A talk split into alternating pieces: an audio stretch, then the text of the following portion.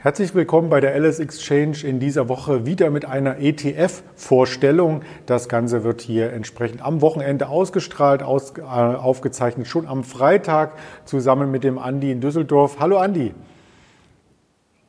Grüß dich, Andreas. Ja, wir hatten das letzte Mal über Gaming gesprochen und im Wochenendvideo mit dem Henry hatten wir auch ein, zwei ETFs erwähnt. Insofern, ähm, der ETF-Markt ist riesengroß, da fällt uns immer etwas Neues ein und vielleicht zum Einstieg ähm, gleich von meiner Seite aus der Spruch, im Osten geht die Sonne auf, also man weiß schon, wovon man spricht. Man spricht von Asien. Die asiatischen Märkte waren in dieser Woche auch von den Indizes her die stärksten Werte und das hat Gründe. Das ist nämlich dem geschuldet, dass das Wirtschaftswachstum da durchaus stärker ist, als wir es hier in Europa und in den USA sehen. Und am 12. Februar, also am Freitag in dieser Woche, startet ein neues Jahr. Der chinesische Kalender hat hier ja entsprechend immer Tiere für die entsprechenden Jahre definiert und wir kommen aus dem Jahr der Ratte und starten in das Jahr des Büffels oder wie wir sagen würden, in das Jahr des Bullen. Das sind doch super Voraussetzungen, oder?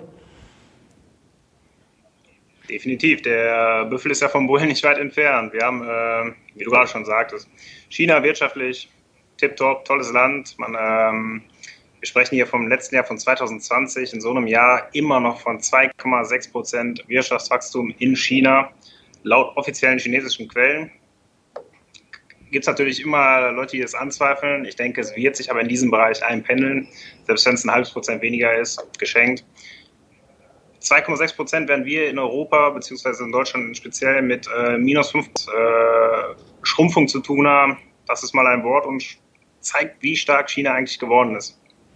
Ja, das stimmt natürlich. Und wenn man das Ganze international äh, vergleicht, so ist China ja von der Wirtschaftsmacht her auf Platz zwei und hat damit auch die Europäische Union überholt. Wir haben ein paar Fakten hier zusammengetragen und noch einmal aufgelistet. Am globalen Bruttoinlandsprodukt beträgt der Anteil von China schon 18 Prozent und damit ist das BIP erstmals über die 100 Billionen Yuan-Marke geklettert. Also das sind schon Zahlen, die beeindrucken. Definitiv, du sagst es ja, Europa wurde überholt. Äh, bei den USA sagen ja, sagt ja auch jeder Experte, es ist eine Frage der Zeit, bis äh, China auch die USA überholen wird. Ich denke, ich glaube 2025 ist das, 2030 ist das so ein Ziel und ich denke, wenn es weiter so mit dem Wirtschaftswachstum geht in China, dann wird es auch relativ flugs passieren. Allein die äh, Mittel, die aktuell in China wieder reingesteckt werden vom Staat, dieses staatliche Lenken voll auf Wachstum ausgerichtet, kostet es, was es wolle. Ich denke, es wird schneller gehen, als wir alles äh, glauben. Ja, wir selber umgeben uns ja auch sehr, sehr oft mit äh, chinesischen Produkten oder zumindest mit Produkten, ähm, die dann in China teilgefertigt werden, wenn man nur zum Beispiel an die iPhones, an die Apple-Handys denkt, designed in Kalifornien, aber made in China letzten Endes. Und das sind ja Produkte, die auch weltweit in allen Ländern bekannt sind. Doch lass uns direkt zum ETF kommen. Da hast du uns einen mitgebracht von iShares, der schon seit 2004 existiert, also eine sehr, sehr gute Historie vorweisen kann. Was kann man denn darüber berichten? Er bildet den äh, chinesischen Aktienmarkt klasse ab. Super Unternehmen drin. Meituan kennt man. Tencent kennt jeder mit WeChat. Aber auch, äh, wir hatten ja letzte Woche das Gaming-Thema oder Gaming-ETFs. Tencent im Gaming auch sehr, sehr groß. Profitiert dort vom äh, Gaming-Wachstum in diesem Bereich. Wir haben Alibaba, JD haben wir drin. Und dann äh, Wuxi. Also tolle Unternehmen. Ein toller Index auch in China, ohne jeden Zweifel.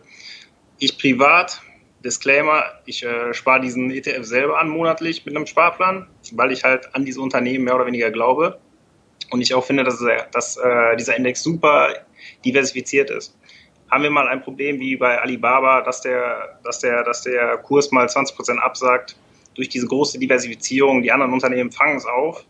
Und äh, der chinesische Markt bietet da so viele Chancen mit diesen Klassenunternehmen, dass ich äh, da sehr optimistisch bin für diesen ETF in Einzelnen, aber auch für den gesamten chinesischen Markt.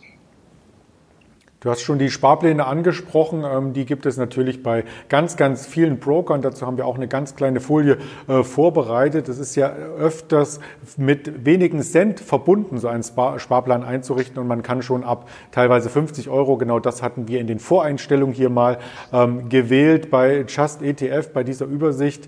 Und äh, man sieht, dass vielleicht auch von jedem Zuschauer die Bank, der ein oder andere Broker dabei ist, um das Ganze zu besparen. Aber er kann sich natürlich auch in der Performance sehen lassen und auch das möchten wir hier mit äh, zeigen. Das ist eine Heatmap auch von Just ETF, wo man die Monatsrenditen sieht und mehrheitlich ist das Ganze grün gestaltet. Das heißt, er wirft eigentlich regelmäßige Erträge ab.